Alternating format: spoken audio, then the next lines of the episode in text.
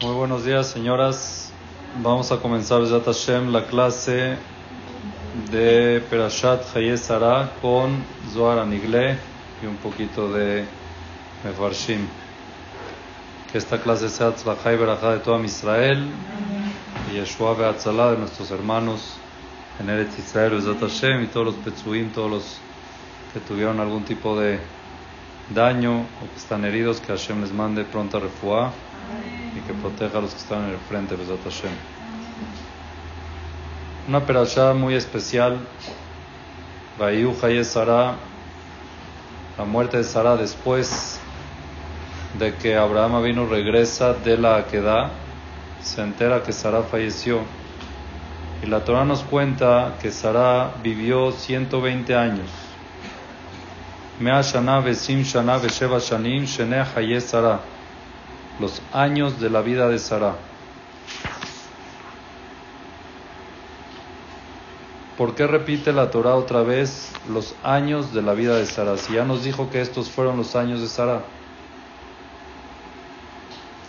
Y fueron los años de Sara, 120 años, los años de la vida de Sara. Está repetido.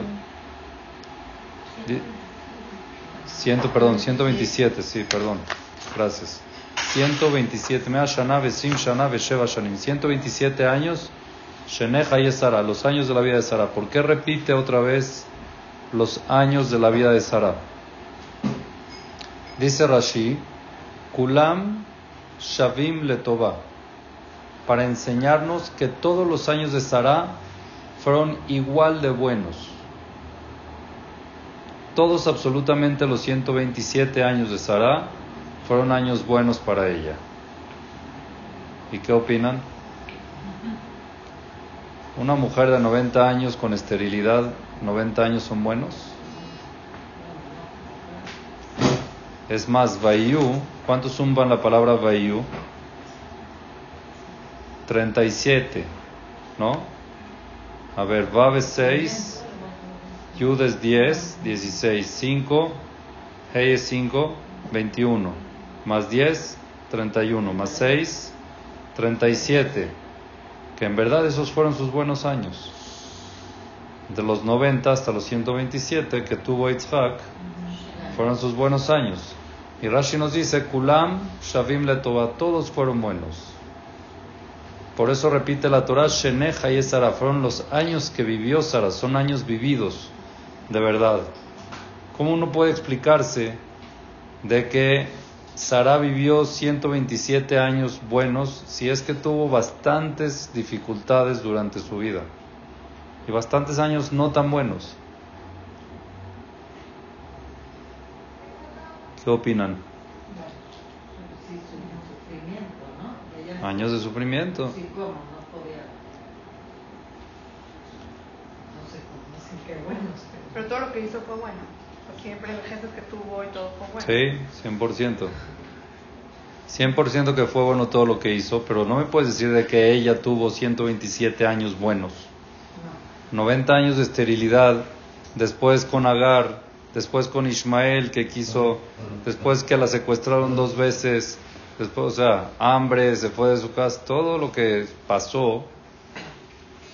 Me querían después matar a su hijo en la queda, o sea, por eso murió. ¿Cuál es la respuesta? La respuesta es que es verdad. Sara tuvo muchas dificultades en su vida, pero nunca las tomó para mal. Para ella, el año de dificultad y el año verdad era igual. Shene Haye Sara, todos sus años absolutamente eran para bien. Eran años que ella vivía con fe de que todo Kadosh Baruj lo hace para bien. ¿Y quieren algo muy bonito de esto? Dos cosas muy, muy bonitas de esto. Kulam Shavim Letová, las palabras Kulam Shavim Letová, las primeras letras de las palabras hacen un Rashete Bot. ¿Cómo se dice Rashete Bot en español? Acro, acrónimo, acróstico. Que las primeras letras suman la palabra, no, no suman, perdón, son forman la palabra Segel. Kulam Shavim Letova. Kaf Shin Lamed. Sechel. Sechel significa mente, inteligencia. Sara era muy inteligente para tomar todo para bien. Todos sus años ella los tomaba para bien. ¿Y quieren algo más bonito? ¿Alguien tiene un teilim aquí? ¿Lo puede sacar, por favor? No importa, no. Usted me va a decir. La Torah dice... La Torah dice que es... No, ahorita. No, no, está bien así. No, no, no. No. Quiero que usted, que usted lo abra. Ahorita lo voy a pedir. Está escrito...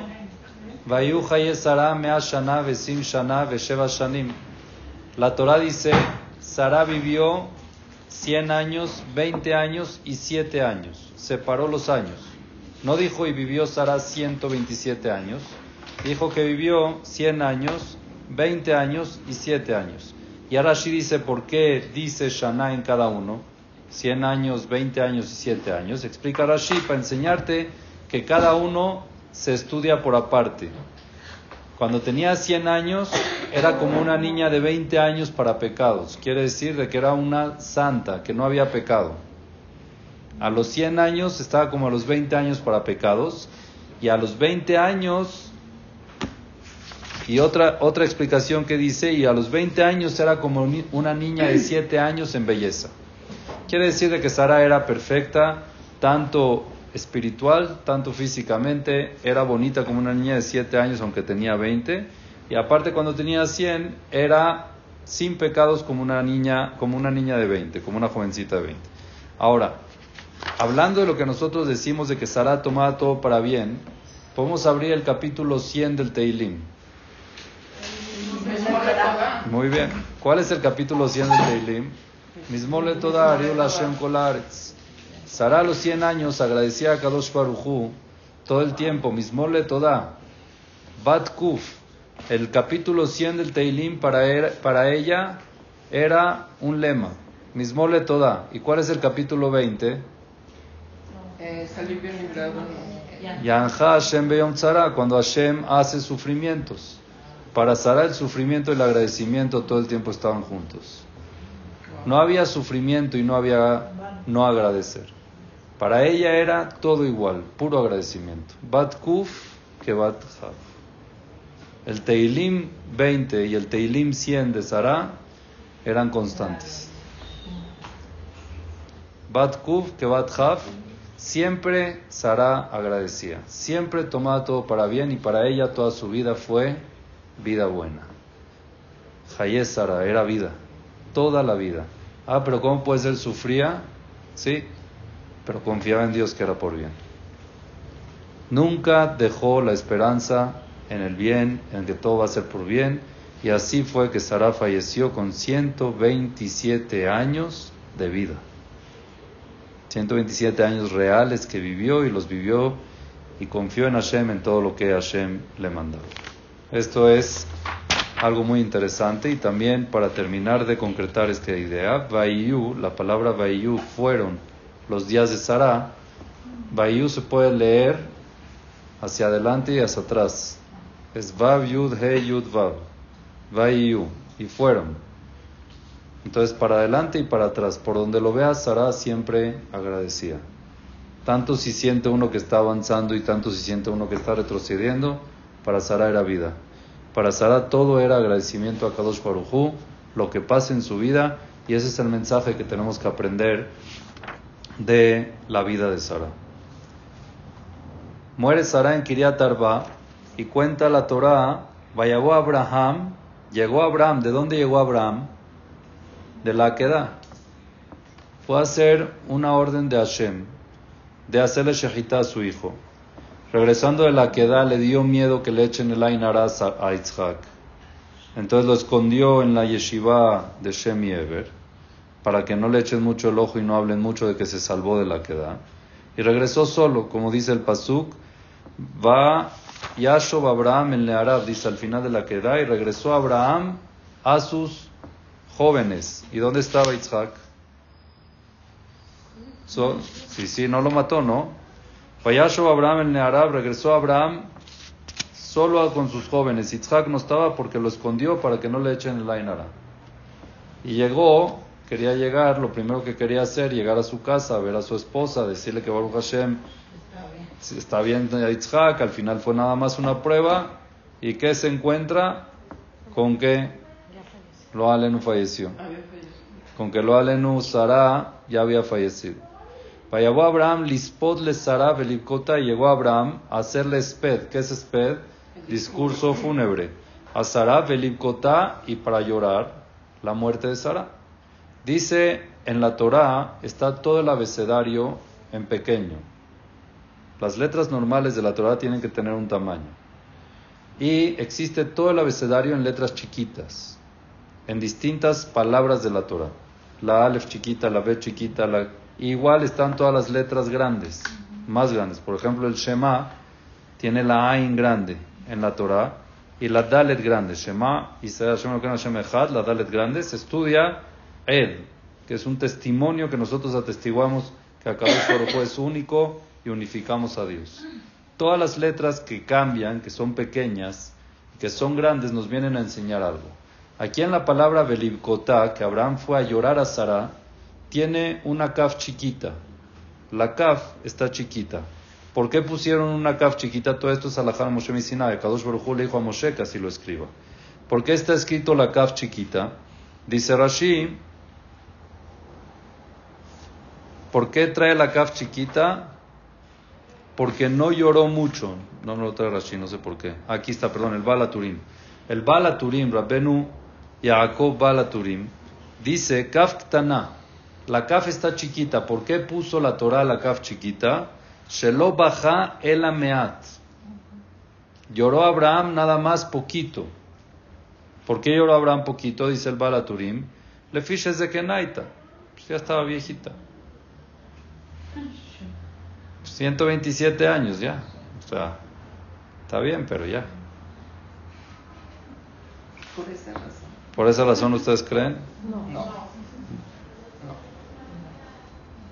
Claro que no. Por los sufrimientos que tuvo. Bueno, porque sabe que lo que venía después era mejor para ella, o sea, iba a ir a la encontrar pronto. Eso es también, eso está, es, no sé si lo mencioné el otro día eso. El sufrimiento con el que la persona que está aquí sufre por los que parten de este mundo es totalmente material, sí, que sepan, o sea, es totalmente terrenal. ¿Les conté eso una vez o no? Escuché algo muy bonito de Razamir Cohen, que una señora estaba, tenía lo en una, una enfermedad y que le habían diagnosticado poco tiempo de vida. Entonces llamó al Jajam a decirle que está aterrada, pero no de la muerte, del entierro. Así le dijo. Estoy aterrada del entierro. Sueño que estoy adentro de la tumba, claustrofóbica. Así, le dijo, así le dijo. Sueño que estoy adentro de, con claustrofobia, que, que no sé qué. de eso tiene miedo, de eso está aterrada. Entonces Rabzamir Cohen le dijo algo muy bonito. Le dijo, mira, quiero que entiendas que el cuerpo es la vestimenta del alma. ¿Estás de acuerdo? El cuerpo es la, vesti- la vestimenta del alma. El alma necesita tener una vestimenta, así como nosotros nos vestimos. Y es verdad que parte de nuestra vestimenta representa a la vestimenta del alma. ¿Ok? Eso se llama Beged, Boged, es toda una, una clase muy interesante. Y eso viene después del pecado. Antes del pecado no necesitamos vestirnos porque era reflejo, el cuerpo era casi casi mixto con el alma. Después el cuerpo que pecó se volvió como una vestimenta, algo que opaca el alma. Entonces él le dijo, mira, después de 120 años, lo único que haces es guardar la vestimenta. Pero no se acaba ahí, el alma sigue y llega a un lugar mejor. Y es, le dijo, es como que si tú sufras, es como que si tú sufras cuando llegas y doblas la ropa y la guardas en el cajón. Y empiezas a decir, ay, pobre ropa, qué claustrofobia van a tener ahí en el cajón, la camiseta y la camisa y el short jazitos. Vamos a ponerlos en un lugar mejor que estén despejados para que no les dé oscuridad. Eso es temporal, en lo que para guardarlo para que se use. Es igual, le dijo, el cuerpo se guarda para que Besat Hashem Amitim regrese y se vuelva a usar. Pero el cuerpo, así como las vestimentas no sufren cuando las guardas en el cajón, el cuerpo tampoco sufre cuando lo guardan. ¿Por qué? Porque lo importante no es, no es lo que está ahí, sino es el alma que se lo viste o que se lo va a vestir o que está preparado para poderlo vestir después. Entonces dice que con eso se calmó, se, le quitó la claustrofobia. Pero vemos, vemos lo importante, es verdad, lo importante que va a llegar, pero igual el dolor, Abraham, miren, cuando uno pasa muchas situaciones con su pareja, se unen mucho más. Abraham y Sara eran muy unidos, muy, muy unidos. 90 años de esterilidad, dos secuestros, hambre, persecuciones, demasiadas cosas y también demasiado trabajo que hicieron juntos. Regresaron a tanta gente de Teshuvah y de repente se va. Está bien, es, no es para desconsolarse, pero es para llorar lo normal. Y aquí Abraham lloró muy poquito y el Balatorín dice porque estaba viejito. Está bien, ahorita vamos a ver ese tema. No sabía. Para nada, fue una prueba. Fue una prueba fuerte para Abraham Avinu. Muy fuerte. ¿Y él después de cuánto tiempo murió Abraham Avinu? Abraham vivió después de eso como bastante, como 40, 50 años más. Se volvió a casar. Con Agar. Sí. Al final de la Torah sale que tuvo, que Turah la llamó. Se llamó diferente, se llamó Ketura. Ahorita vamos a ver eso. Si nos da tiempo. Claro. Tuvo más hijos, es correcto. Tebach, Gaham, Tahash, Maha, todos esos hijos los tuvo después de Sara. Con razón nos rodean todos los árabes, ¿no? Con la que tuvo Pueden ser asiáticos, sí. Ah, por eso, pero porque se casó y lo tuvo. No, Ismael lo tuvo antes. Ismael lo tuvo antes, era concubina y después de que se murió Sara, se casó con Ketura. Ah, pero, pero los árabes No, los árabes vienen de Ismael. Lo de después, no sé, dicen aquí asiáticos, la verdad que no, no le puedo comprobar porque nunca lo escuché. cambió el nombre? La Torah dice, porque ella se cuidó y se, no se fue con nadie más y esperó a Abraham. Shenaim sea Kaketoret. Pues se llama Ketura. Bueno, entonces dice, regresamos al tema del llanto de Abraham, que fue muy poquito.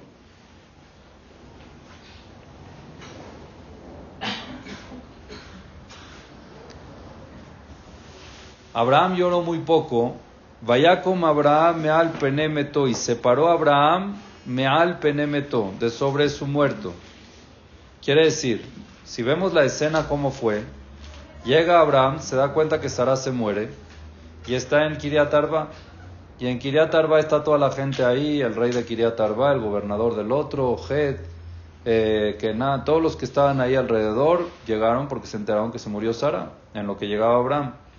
Llegó Abraham, vio que se murió Sara Lloró medio minuto y se paró y empezó a negociar. Oigan, necesito que me den por favor ese terreno que está ahí para poder enterrar a Sara. Oye, qué insensible. Se paró ahí mismo. Vaya como Abraham, al penemeto. Se paró Abraham de frente de Sara que está ahí muerta. Después de llorar medio minuto, un minuto, se paró a negociar la parcela. Oye, llórale media hora, una hora, te consolamos, después te paras, negocias, ¿no? No, de inmediato. ¿Cuál fue la idea de Abraham de no llorar mucho? ¿En verdad es porque, porque Sara estaba viejita?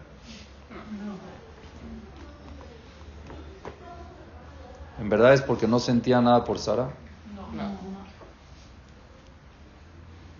Para que no creyera en falta de fe. ¿Ah?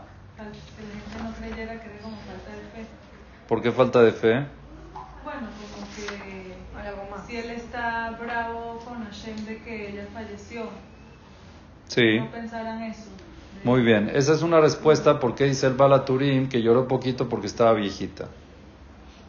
Está bien, ya está como que Abraham dio a entender que es lo natural. Llega un momento que tienen que partir y ya, yo me lo estaba esperando, no es algo que me cayó en shock. Como que para que la gente no empiece a decir, allá viste, viste cómo a Abraham también le pasa. Eh, está viejita. Abraham cuando lloró por ella dijo, ya estabas muy viejita, no sé qué. Para que la gente no se pregunte por qué Hashem hace eso con los buenos. Y eh, por ende tiene que llorar poco, porque si llora mucho entonces no se entiende. Quiere decir que sí estás dolido y que sí te está... O sea, Abraham estaba así, pero entiendo los caminos de Hashem y se llora lo que se tiene que llorar y seguimos, ya estaba viejita. Es lo que Abraham le explicó a la gente. Ya estaba viejita, no fue por, porque, por la queda, no, ya estaba viejita. Y toda la gente tenía que ver esa fe. Toda la gente tenía que ver la fe de Abraham Avinu, de que, ¿por qué? Porque está escrito en el Midrash, el Midrash trae, ¿por qué Abraham se paró tan rápido? Porque Abraham tenía el Yetzirah enfrente de él. Abraham tenía el Yetzirah enfrente de él cuando estaba Sara, lo aleno ahí ya la mitzvah, y llega el y le dice a Abraham, ah, Abraham, ¿qué tal? ¿No te acuerdas que yo te dije cuando estabas yendo a hacerle Shehita a Yitzhak que es peligroso que lo hagas? Y te traté de impedir de todas las formas que se puedan. El Yetzirah se convirtió en un río para que Abraham no llegue a hacer la queda. Y yo te advertí, Abraham, y yo te dije que si lo haces va a tener consecuencias graves. Y ahí está. ¿Ya viste cómo se murió Sara? No, al final no. Un poquito le sacó sangre. No. Recibió otra alma. Eso es verdad, pero no fue como tal. Hashem no lo dejó. ¿Recibió Otra alma. Todas las personas tienen dos almas, una abajo y una arriba. Tienen una representación en el cielo y una abajo. Y hay tzadikim que Hashem les manda el alma de arriba hacia abajo cuando se les tiene que ir el alma de aquí abajo. Eso se lo dijo un jajama a mi esposa. Como reposición. ¿Ah? Reposición. O sea, como que tenemos una idea. Pero el que cuando Hashem le manda el alma de arriba abajo es por ser tzadik. O sea, ya te hace espiritual 100%. Entonces, el alma del cielo te la mandan hacia abajo. Y así era Yitzhak recibió esa alma. Correcto, así está escrito en el Zohar, sí. Bueno, no es el tema, pero Abraham, Abraham tenía al Yetzirah, estaba el Satán ahí que le está diciendo, ya ves, ¿de qué sirvió todo lo que hiciste ahorita? Ya ves lo que pasó. Yo te dije que no lo hagas. ¿Y por qué se le representó el Satán a la, a la hora de que iba a hacer aquel Yitzhak? Si Hashem le está diciendo, hazlo. Entonces, por un lado tenía a Hashem, por el otro se le muy buena pregunta. Tú dime una cosa. ¿Verdad que Hashem dice que se tiene que cuidar Shabbat? ¿Por qué la gente no lo hace? Mucha gente no sabe lo que es. ¿Y el que sí sabe por qué no lo hace? No, el que sí sabe sí lo hace, el que toda la vida ha cuidado Shabbat. Hay muchos que saben y no lo hacen porque el Yetzirah no los deja. Entonces el Yetzirah hará sus funciones, no importa lo que dice Dios. Hashem lo puso para que uno tenga si todos harían lo que dice Hashem sin que tengan una rivalidad, entonces no tendrían pago, porque no hay libre albedrío. Hashem le manda al Yetzirah para dificultar la prueba, para dificultar la orden de Hashem. Y el Yetzirah no se queda de quieto. Es una misión del Yetzirah. El no es malo. Es como el fiscal, es como el policía, es como muchos de que uno los puede ver malo, pero es parte de cómo Akadosh Baruj Hu armó el libre albedrío en este mundo. Entonces cuando fue con Isaac, con Abraham, le puso un millón de, peros y le empezaba a decir, no lo hagas, tú ya estás viejo, es lo único que tienes, no vas a tener descendencia después, no, no te vuelvas loco, de verdad piénsalo bien. Y Abraham le valió, siguió. No, pero Sara ya está viejita, imagínate cuando se entere qué va a pasar. Y al final regresó y se murió. Pero finalmente sí fue una prueba para Sara Shem Abraham, porque finalmente no se murió Isaac, pero se murió Sara. Sí, 100%. Entonces llega el y le dice a Abraham. Entonces Abraham, Abraham no quería caer ni un segundo en dilema con el Apenas llegó el y le dijo, ya ves, te dije, ahorita mira cómo estás llorando, se paró, dejó de llorar y empezó a negociar. Sigue la vida. No dudo en nada de lo que hice. Por eso se paró rápido Abraham y lloró muy poquito. Esa es la causa para no dejar el Una de las cosas que nos pasa mucho en la vida es que nos arrepentimos de lo que hacemos por situaciones que pasan después de lo que hicimos. Empiezas a ayudar a una persona por buena gente, por quejasito, porque no sé qué, y estás ayudando y ayudando hasta que llega un momento que a veces se vuelve pesado. Y no nada más pesado, se vuelve dependiente de ti. En Israel, por ejemplo, es muy común que el vecino viejito no tiene nadie que lo ayude. Entonces, cada vez que vas a la Macolet o a comprar algo, ¿quieres que te compre algo? Sí, por favor, me compras esto y con gusto, vas y lo haces. Pero entre más viejito se hace, más dependiente se hace, y al final te puede tocar a las, y también más, lo valen olvidadizo. Dices, mira, voy a la Macolet, te compro algo, no, estoy bien. Después de una hora que llegaste, te toca, oye, se me acabó la pastilla y si no la tomo, entonces me va a pasar. Oye, pero te avisaste una hora de que voy a ir. Y ya uno dice, ¿y para qué me metí en este paquete desde el principio? Mejor no me hubiera metido ya. Mira el paquete. Eso es lo que busca el Yetzirah. El Yetzirah busca que te arrepientas. ¿Por qué? Porque en el momento que uno se arrepiente, pierde todo. Todo, todo, absolutamente. Pierde todo lo que hizo y es lo que busca el Yetzirah. El Yetzirah con Abraham quería que se arrepiente de que llevó a Isaac a la queda. ¿Por qué quería, Abraham, ¿por qué quería el Yetzirah que se, el Satán quería que, que Abraham se arrepienta de la queda? ¿Qué mérito? ¿Nada más para él o para todas las generaciones de Rosh Hashanah que nosotros despertamos ese Zehut para que Dios nos, nos, nos, juzgue para bien? Él no quería que eso quede marcado. Y si Abraham se hubiera arrepentido, perderíamos esa arma que tendríamos todos los años del shofar. Entonces, por eso Abraham dijo, ¿sabes qué? Yo no caigo aquí en pláticas con este cuate. Se paró y siguió adelante. En la vida suceden muchas cosas que nosotros no entendemos. Y en la vida suceden cosas que nosotros podemos explicar y nos puede tender a arrepentirnos de cosas buenas que hayamos hecho. Y hay que tener mucho cuidado de no caer en eso. Y si pasa algo, hay que aprender de Abraham vino. Párate y sigue adelante. El pueblo de Israel es así, y eso nosotros lo heredamos de Abraham vino. Nunca nos hundimos. Si lloramos, poco. Hay leyes de cuánto llorar, hay leyes de cómo llorar, pero no te puedes quedar hundido en el llanto es muy poco y te paras y sigues. Fallaco me al penemeto. Siempre hay que pararse la situación que uno está y seguir adelante. Y empezó a negociar. Empezó a negociar con quién? Benejet. ¿Ok? Si saben ellos son unos rateros. Porque en verdad toda esa tierra le pertenecía a Shem. Esa tierra se la heredaron a Shem. Está escrito en, el, en un Rashi que no me acuerdo ahorita cuál es exactamente en Noach que toda esa tierra se le dieron a Hashem y los Kenanim se la robaron. Entonces Abraham cuando les dijo a Benejet, vamos a negociar por esta tierra, o negociamos o se las quito. Ustedes deciden, porque es mía. Abraham era descendiente de Shem. Entonces o negociamos o se las quito, decidan ustedes lo que quieran. Y ellos empezaron a hablar con él, yo aquí estoy peregrino, pero denme a Juzat Keber, denme esta parte, necesito enterrar a Sara, necesito una parcela. Entonces le contestaron, Shemaenu Adoni Nesielo Tojenu, ¿cómo tú eres aquí presidente entre nosotros? ¿Cómo no te vamos a dar? Bemijar que Barenu que donde tú quieras, escoge el lugar que tú quieras, todo es tuyo, te damos lo que quieras. Vaya como Abraham, se levantó Abraham, Maaretz, les agradeció y les empezó a decir, por favor, ¿saben qué? Si ya me diste a escoger, quiero ese campo ahí, ese campo que está ahí, el que tiene como una cuevita, ese ¿Y son los mismos que los Kenanim? Sí, vienen de Kenan, de hijo de Noach, de Ham. Ham tuvo a Kenan y Kenan tuvo a Het. ¿Está bien?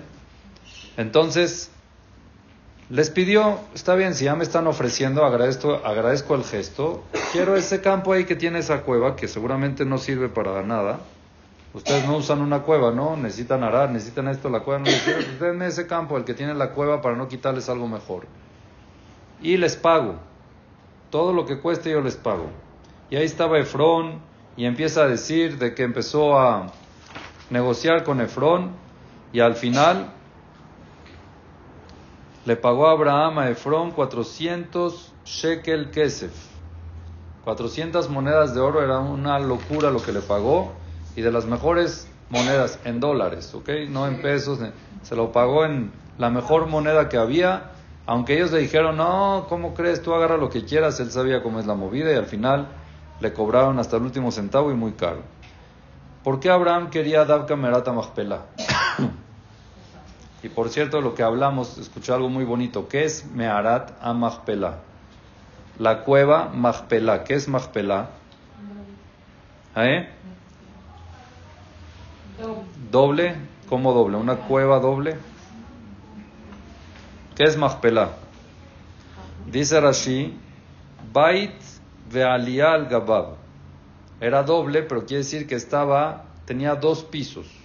Un piso abajo y un piso arriba. Esa es una explicación. Era una cueva con dos pisos. Tenía abajo y arriba. La segunda explicación dice Rashi, Shekefula bezugot, que toda la cueva tenía parejas. Están enterrados ahí parejas. Por eso se llamaba Machpelah, Kefula bezugot. Ahora, algo muy bonito vi con respecto a esto de que Bait Vealial Gabab es como una insinuación también para demostrarnos de que aunque el cuerpo queda abajo, arriba queda la Neshama. Son dos pisos en la vida. Está el piso de abajo donde está el cuerpo y está el piso de arriba donde está la Neshama.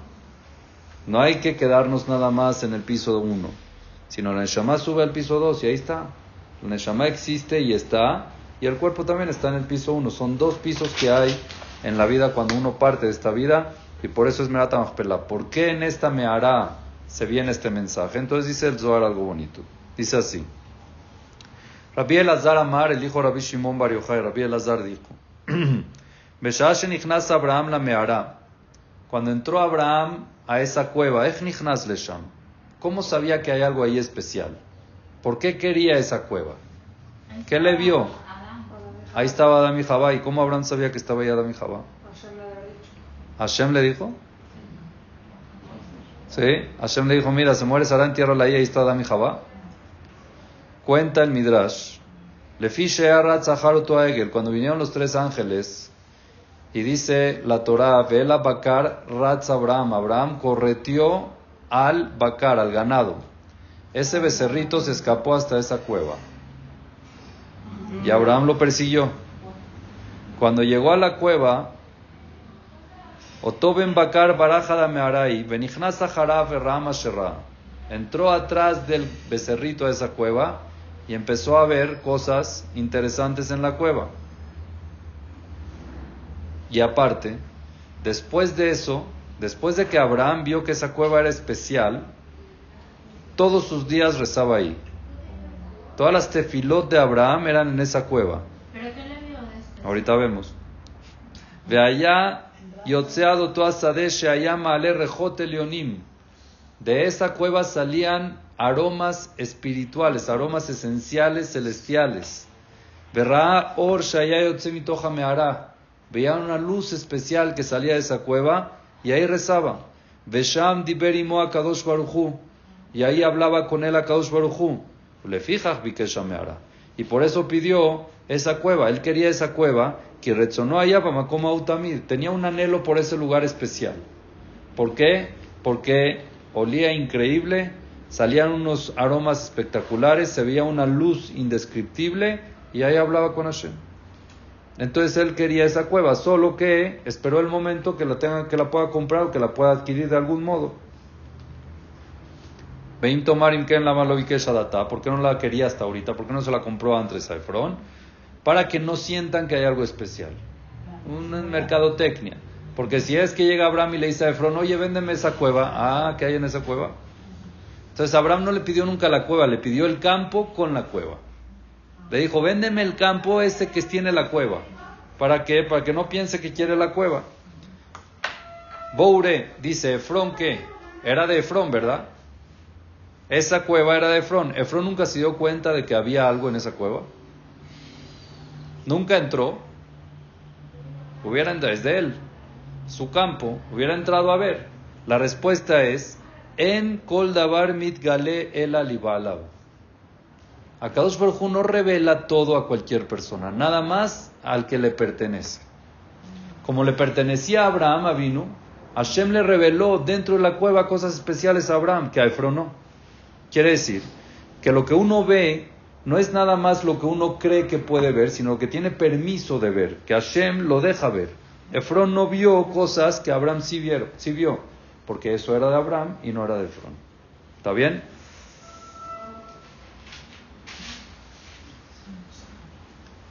¿Qué veía Efrón? Dice el Zohar. Lo único que veía era oscuridad. Una cueva oscura, nada adentro. Pues ya no sirve de nada esa cueva. ¿Ok? Entonces cuenta que vio Abraham adentro de la cueva.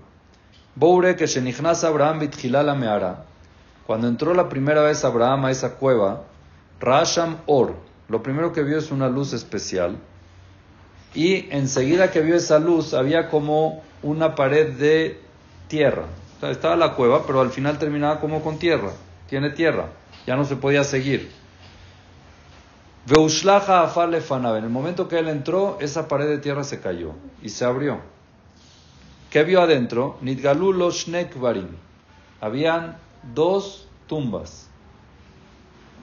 De repente vio dos tumbas y no sabía de quiénes eran. Enseguida cuando vio las dos tumbas, sale el de la tumba. Se despertó. ¿Y quién era? Adam Arishon. Betochka jalá Adam Arishon Betsurato. De repente sale Adam Arishon. ¿Qué onda, Abraham? ¿Cómo estás? Raet Abraham. Vio a Abraham y se rió. Se alegró. ¿Pero si se refiere al cuerpo que salió o se refiere a algo espiritual? Como lo quieras imaginar. Pero lo vio. Entonces, como se cayó esa pared, realmente fue que Abraham entró al Ganeden, entró a una parte del Ganeden. Esa es la puerta del Ganeden. Por eso. Pero no entró. Pues solo salieron ellos, no entró él. No, Adam tampoco está adentro. No. Por esa cueva entras al Ganeden, pero la cueva no es el O Ganeden. sea, el cuerpo está afuera, pero a mí no queda a mí no así. Él no entró. O sea, su alma está adentro, pero su cuerpo está afuera. ¿Adentro de dónde? ¿Del Ganeden? Sí. Ah, puede ser, sí. Según unas opiniones, Adam y Javá no murieron. Es lo que dice Tzadikim Bemitatam Keruim Haim. Los vivos, cuando están muertos, se llaman vivos. Hashem no los mata, los duerme. Y el alma se queda en el cuerpo.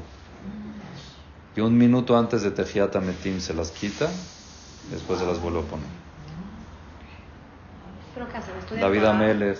¿Eh? ese tiempo, pues. Sí, se ¿Estudian conectan con Dios. Pero el cuerpo no es una interferencia con el alma, entonces todo espiritual puede estar ahí.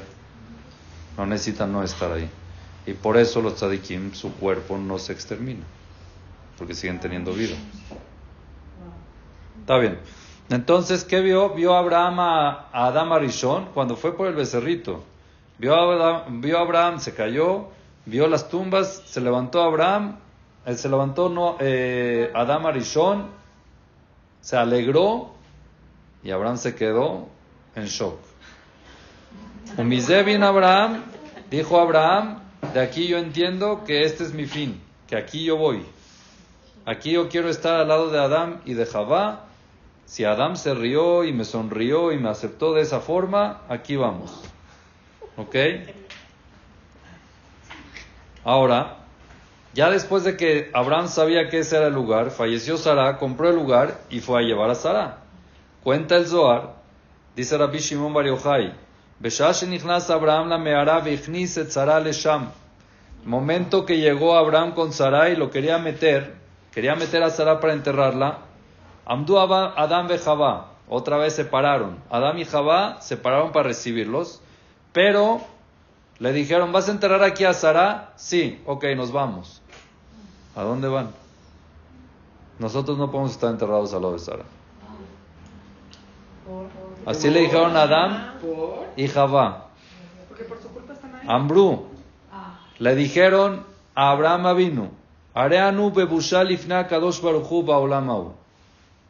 Nuestra situación actual es vergüenza ante Dios. Actual, ahorita. Nos da pena con Hashem, biglaloto mital haolam. Porque nosotros provocamos la muerte al mundo. Miren qué caballero Abraham, que seguía, eh, Adam, que seguía, se aprendió y seguía justificándose a sí mismo el pecado, aunque él no fue. Pero él con Javá hasta el final. Nosotros somos los del pecado.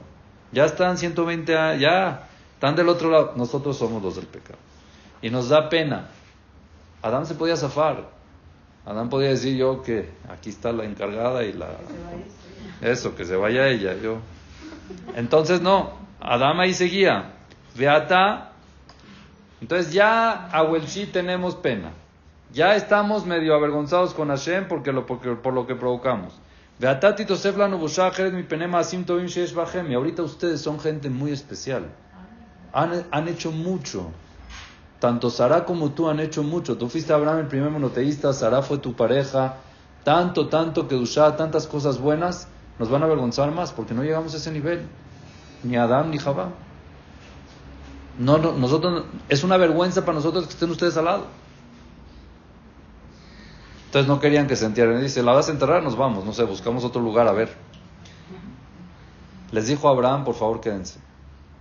Por favor quédense y yo les prometo, haré ani muhan, yo estoy dispuesto, lishtadel ifna kadosh baruchu, a hablar con Dios, bishvilha, por ti Adam, shelote bosh, para que ya no tengas más vergüenza. Ya Hashem te perdonó. Yo le voy a pedir a Hashem que te quite esa vergüenza ya. Por favor, quédate. Entonces Miyad, enseguidamente Adam Arishon se convenció. Veajarjen kabar Abraham etzaraishto. Miren cómo dice la Torah. Veajarjen. Y después de esto, kabar Abraham etzaraishto. Enterró a Abraham a Sara su esposa. ¿Después de qué? Mau veajarejen, ajreshe kibel Abraham alabe. Después de que Abraham les prometió de que él va a abogar por ellos para que se les quite esa vergüenza, as nichnas Adam como en ese momento dijo Adam Arishon, gracias Abraham vino, Alamak se fue a acostar. Se acostó y ya Adam estaba tranquilo. La que no se quedó tranquila, ¿quién es? Javá.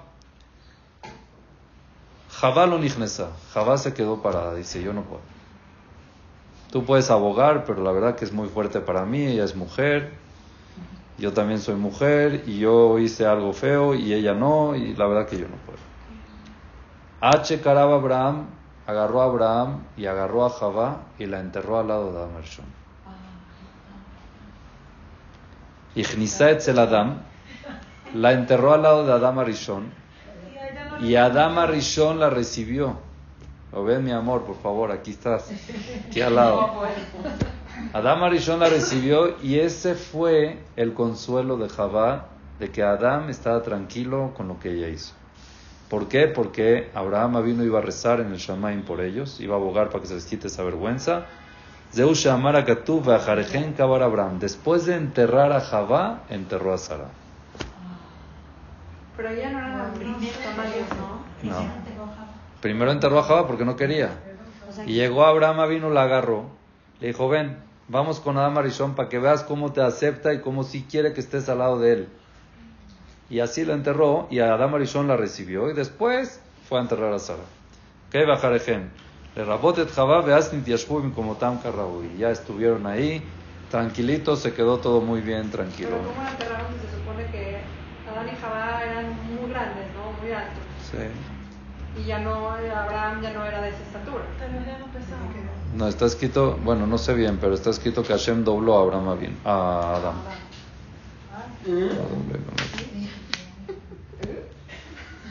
No sé bien. Eso, eso, eso escuché, pero Es que se supone que el cuerpo era como las uñas en ese Antes. cuando Adán antes del pecado. Y él regresaría a ese estado. No, ya no, ya luego, Ya después de que No, se ya, hizo- después Hashem le puso piel. Ya se quedó con piel. Está bien. Ya no tenemos mucho tiempo, entonces les quiero decir nada más una cosa más muy interesante, ya que Baruch Hashem aquí hay suegras, mamás y también eh, nueras y hijas. Vamos a ver algo interesante. Cuenta la Torah al final del Hayez Sara. Vayosef Abraham Veikach Isha, Ushma Ketura. Abraham se volvió a casar con una mujer llamada Ketura. ¿Quién era Ketura? Dice Rashi Zoagar. Es Agar. Benikret Ketura al Shem Shenaim Maasea Kiktoret. Se llamó Ketura porque eran tan bellos sus actos como el Ketoret. Que por cierto hay Shiur del Ketoret, ¿no? ¿Cuándo es? El, el lunes hay Shiur del Ketoret Lunes a las once y media. media aquí. Cinco y seis, ¿no? ¿Soy yo? Sí. Este lunes, ¿no? Este lunes. Lunes once y media. Más información después de la clase. Entonces se llamó Keturah, Shenai Masea que Ketoret. ¿Qué? ¿Sí la graba esa? Sí. No. Y así se llamaba Keturah, era Agar, le llamaban Keturah porque nadie más. Bateletlo, después de que se casó con ella, tuvo a Zimran, a Yokshan, a Medan, a Midian, a Ishbak, a Shuach, y Yokshan tuvo a Dedan, empezó a tener, mashallah, mucha familia. Y ahorita Abraham se metió en un tema de la herencia, ¿no? ¿A quién le da qué? Dice la Torah, Vaiten Abraham et kol asher lo le Yitzhak. Le dio a Abraham todo lo que tenía a Yitzhak. ¿Es justo? Se supone que al primogénito le das más. ¿Y quién es el primogénito? Ismael. Pero Ismael seguía con Keturah. No sé, Porque eso no lo dice. no lo dice. Y le dio a Abraham todo lo que tenía le Abraham. Y a los hijos de las concubinas que tenía Abraham. ¿Cuántas concubinas tuvo Abraham? Una, ¿no? ¿Qué es eso pilakshim? Dice Rashi, hi agar, hi keturah, nashim biktuah, pilakshim velo ketubah, que amen Sanedrin. Pilakshim lo llama así porque tuvo dos, en verdad. Que una vez fue Agar y otra vez fue Keturah, aunque es la misma. la tuvo en dos épocas, así explica Rashi. Natán Abraham Matanot. Abraham les regaló regalos a los hijos de Agar. Le dio regalos, O sea, Ismael también o a las de Keturah. No sé. No sé. Los hijos de los... No sé si Ismael estaba aquí. No sé. Sí sé que Ismael al final hizo Teshuvah y enterró a Abraham con Yitzhak. Pero eso es otro tema. Les dio regalos, Beoden Ujai, perdón, Vaishalejeme al Yitzhak Beno y los separó de Yitzhak. Les dijo, tomen ustedes sus regalos, esto es lo que yo les doy, váyanse. Sepárense, no quiero que estén juntos. Los separó Yitzhak. Beoden Ujai, cuando él estaba vivo, Kedma el Eretz Kedem. Aquí, en general, vemos un consejo sano que es bueno heredar en vida. Abraham heredó todo en vida. Le dio todo a Isaac y le dio todo a los otros y ya. No dejar a que se maten después de la muerte. ¿Ok? Dice que son esos regalos que le regaló Abraham a los hijos de las Pilakshim. Dice Rashi, Shem Tuma Masar Laem. Les dio el poder de la brujería. Por eso dicen que son los asiáticos. Brujería, los budas. Así, así dice Rashi. ¿Está bien? ¿Y los budas son? Son fuerzas, eh, son fuerzas espirituales negativas, ¿ok? Que se usan. Se pueden usar para bien, se pueden usar para mal. Esa es una. Abraham vino se los entregó, no eran ellos los que tenían eso, sino les entregó ese regalo, esa es una explicación. La otra explicación es que Abraham le dio todos los regalos que le dieron de Abimelech y de Paró por Sarah, no tuvo nada de provecho de ellos y se los regaló. Los regalos que le dieron por secuestrar a Sarah después del secuestro, los guardó y se los regaló a estos hijos. Paró. Ahora la pregunta es, ¿por qué le dio todo a Yitzhak? ¿Es correcto que le dé todo a Yitzhak? ¿Es correcto que le dé toda su vida, todo, toda su herencia a Yitzhak y a los otros nada más que los mande con unos regalitos? Le dijo Shem, ¿no? Que de él va a salir la. Sí, descendencia. Y él va a ser el que va a heredar el seguimiento, el linaje, pero no la herencia. Porque, ¿ah? A lo mejor por honor a ¿Qui- Sarah. ¿Quién? ¿Por honor a Sarah le dio todo? Ok, miren este Zohar impresionante. Impresionante este Zohar. Ah, justamente aquí trae la Torah. Bueno, se los digo. Después de eso lo enterraron. Falleció Abraham. Y lo enterraron Yitzhak y Ishmael. Dice Yitzhak y Ishmael, la Torah los pone juntos. Y dice Rashi, Mikan sheasa Ishmael teshuvah. De aquí se ve que Ishmael hizo teshuvah. Veolich et Yitzhak lefanav. Y estaba con Yitzhak. Estaba en el mismo nivel de Yitzhak. Pero en lo que hizo Teshuvah dañó a muchos en el camino. Todos sus descendientes, sus hijos, ya siguieron. Los hijos no hicieron Teshuvah, él sí. Entonces, bueno, no importa. Ahorita dice un Zohar algo muy, muy bonito, muy increíble. Boure Shamar Elazar al Bayebe Yitzhak Aolaz Saraimo. ¿Cuándo? Esta, esta es la perashá del Shidduch, ¿ok? Que no nos dio tiempo de hablar mucho de eso, pero la perashá que Abraham manda a Eliezer a que busque a Rivka. Y Rivka viene y se casa con Yitzhak, ¿ok? Desde que se murió Sara, Abraham, ¿dónde vivía? en su carpa, la carpa donde vivía con Sara. Llega Rivka, se casa con Yitzhak, ¿dónde tiene que vivir? En su carpa de Yitzhak, ¿no? No. Abraham se salió de su carpa, de donde vivía con Sara y se la dio a Yitzhak y a Rivka. Tomen, para ustedes. ¿Ah? Con Agar.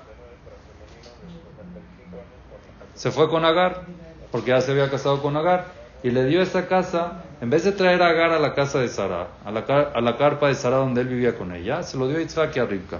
Dice el Zohar, Abraham, Afal Pishen aunque Abraham se casó con Keturah, lo nichnas no la metió a la casa de Sara. Y no se casó, no entró ahí con Agar, que se casó con ella.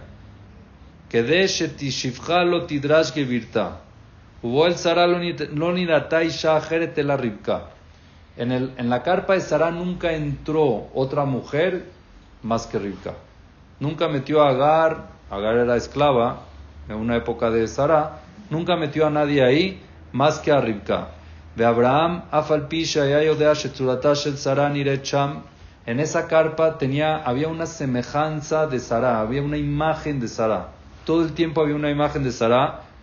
Y Abraham, cuando entraba a esa carpa, veía a Sara.